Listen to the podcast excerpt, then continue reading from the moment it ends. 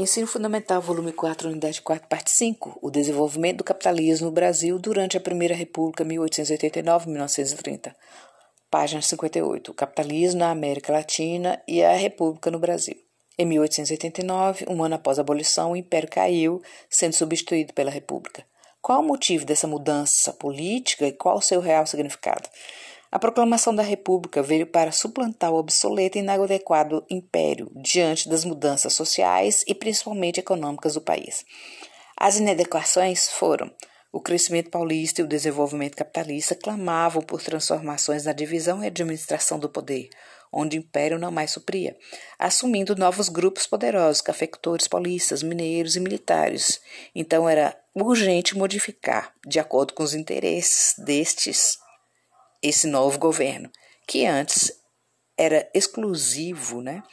que era dominado pelos escravistas. Você sabia? Diferente dos países europeus e do continente americano, a nossa república não houve um conflito armado. Militares republicanos convenceram o Marechal Deodoro da Fonseca, um monarquista convicto, que abalou, digamos assim, que acabou liderando o golpe tropas rebeldes reunidos no campo de Santana, Rio de Janeiro, na madrugada de 15 de novembro de 1889, um pequeno grupo foi ao Paço Imperial, centro da cidade, e depôs o chefe do governo Visconde de Ouro Preto. Imperador Dom Pedro II estava em Petrópolis, retornou ao Rio de Janeiro, soube do golpe.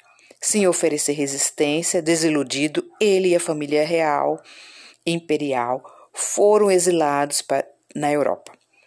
Dom Pedro II e a família nunca mais retornaram. Deodoro da Fonseca se tornou o primeiro presidente da República do Brasil. Durante 25 anos, século XIX, ocorreram transformações econômicas fortalecendo os grupos de cafeicultores paulistas, agora com maior poder político, tudo ligado ao crescimento do capitalismo mundial. O capitalismo crescente exigiu o mercado mundial gêneros primários por dois motivos. Países que possuíam minérios aumentaram a produção de matérias-primas, abastecendo suas indústrias. Produtores agropecuários, estimulados para atender o consumo em massa, aumentou a produção de gêneros alimentícios. Século XIX, o Brasil teve surto de exportação de dois produtos primários, depois o café, a borracha na Amazônia e o cacau na Bahia. Surto, gente, porque foi em, em curto período. Isso exigiu investimentos em infraestrutura para aumentar a produção. Exemplo, investimento paulista na região centro-oeste, plantação de café aumentou. O continente americano também passou pelo alto investimento da produção para exportação e melhora da infraestrutura. Exemplo, 1880, 2,8 2.800 quilômetros de estrada de ferro construídos na América Latina. 30 anos depois, 41 mil quilômetros. Porém, áreas que não produziam gêneros para exportação em larga escala eram excluídos do desenvolvimento e crescimento econômico. Acompanhando esse investimento na produção do café e outros, desenvolveu-se o processo de urbanização. Quais foram esses, essas melhorias? Vias ampliadas, surgimento de praças e parques, obras de saneamento básico, modificação de transportes nos bairros mais ricos. Os pobres não eram abastecidos disso. Apesar de sermos ainda a população maior no meio rural, nas cidades fundaram jornais, divulgavam ideias republicanas e defendiam os valores da modernidade. Observação: por que foram os militares e não civis republicanos a proclamarem a República no Brasil? Antes do golpe que derrubou a monarquia, o exército saiu vitorioso da Guerra do Paraguai e sentiram-se desprezados pelo governo monárquico e sem reconhecimento, além de desejarem maior participação na política nacional. Daí a necessidade de derrubar o governo monárquico. Página 61. A Primeira República. Como vimos anteriormente, as mudanças econômicas culturais e sociais do século XIX precipita-se em 1889 na derrubada do Império e proclamação da República. Novos grupos assumem a liderança do país, os cafeicultores paulistas, cujo contexto era o capitalismo. Ansiosos por mudanças no poder sem a participação do povo trabalhador, pois não desejavam ampliar seus direitos. Devido a isso, os cafeicultores republicanos apoiam os militares na tomada do poder. Os primeiros presidentes militares, Deodoro da Fonseca e Floriano Peixoto, só atenderam os interesses dos latifundiários. Para nós, trabalhadores, a forma de governo não trouxe nenhuma mudança significativa. Esse período foi conhecido como República das Espadas. Os militares naquela época ainda usavam espadas mesmo que simbolicamente. Um jornalista da época, Aristides da Silveira Lobo, político republicano no período do Império, no jornal Diário Popular, 18 de novembro de 1889, escreveu sobre o 15 de novembro de 1889. Abre aspas. O povo assistiu aquilo bestializado, atônito, surpreso, sem conhecer o que significava. Fecha aspas. Você sabia no sertão da Bahia, final do século XIX, milhares de trabalhadores pobres, cujo líder, Antônio Conselheiro, fundaram uma comunidade com mais de 30 mil pessoas, todos eles é, regressos de antigas fazendas, com características de exploração severa. O Arraial de Canudos, o nome da comunidade. Essa autonomia popular mexeu com a elite latifundiária que estava sem seus trabalhadores e que os explorava. Até nesse, esse, nesse período, a República não atendia às necessidades populares. Em resposta, a própria República a essa afronta manda várias expedições militares para acabar com Canudos, porque era um modelo para o próprio Brasil se esse tipo de comportamento se espalhasse. A vitória só ocorreu em 1897, quando o exército eliminou e arrasou Canudos. Muitos foram assassinados ou presos. O fenômeno ficou conhecido como Guerra de Canudos. Na obra de Euclides da Cunha, Os Sertões, 1902, Euclides narrou os detalhes trágicos do evento. Foto e gravura. Análise. A foto mostra ao fundo os soldados e logo à frente, sentados no chão, várias mulheres e crianças com aparência muito magra do povoado de Canudos. Abaixo da foto, uma reprodução em desenho do Arraial de Canudos. Do lado direito, vemos uma barraca de palha e um canhão direcionado a Canudos. A vila de Canudos está na parte baixa.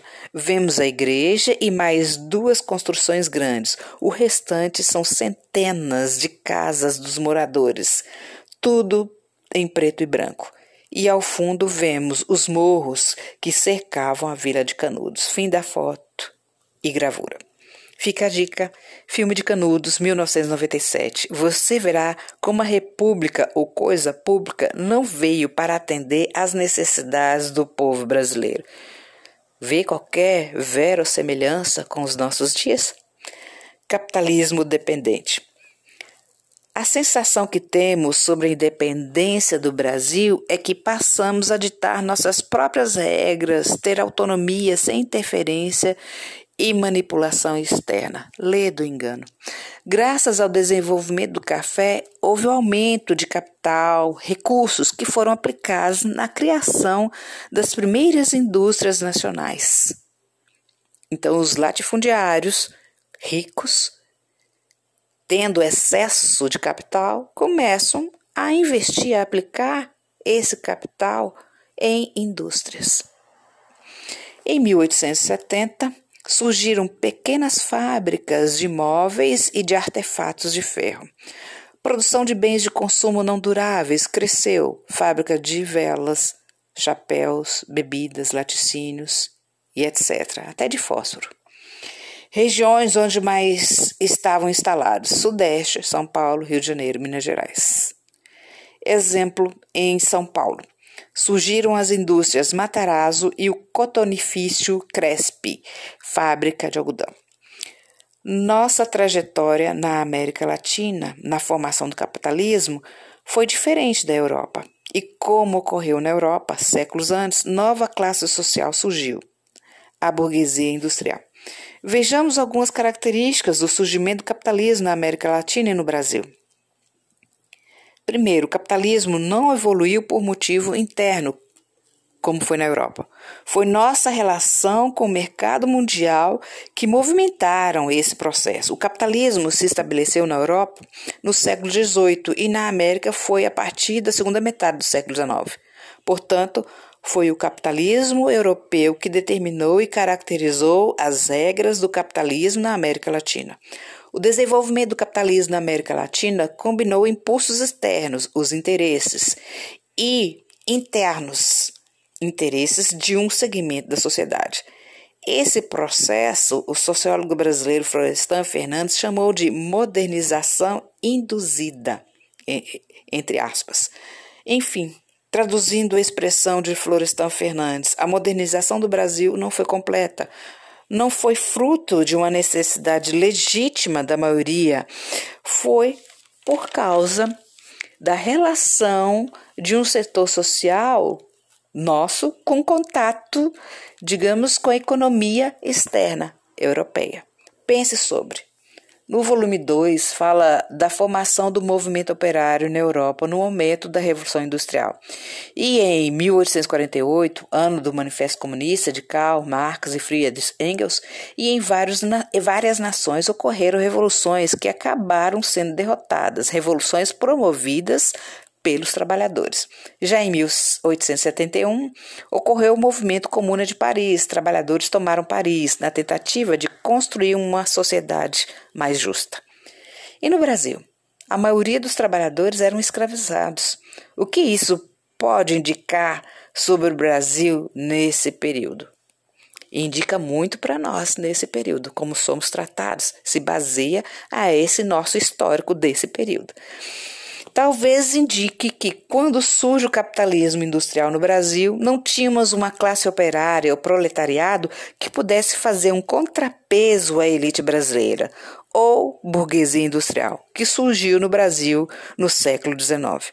E isso reflete em como o governo e a elite brasileira tratam as causas sociais como algo a ser eliminado e afastado da sociedade, como coisa de polícia.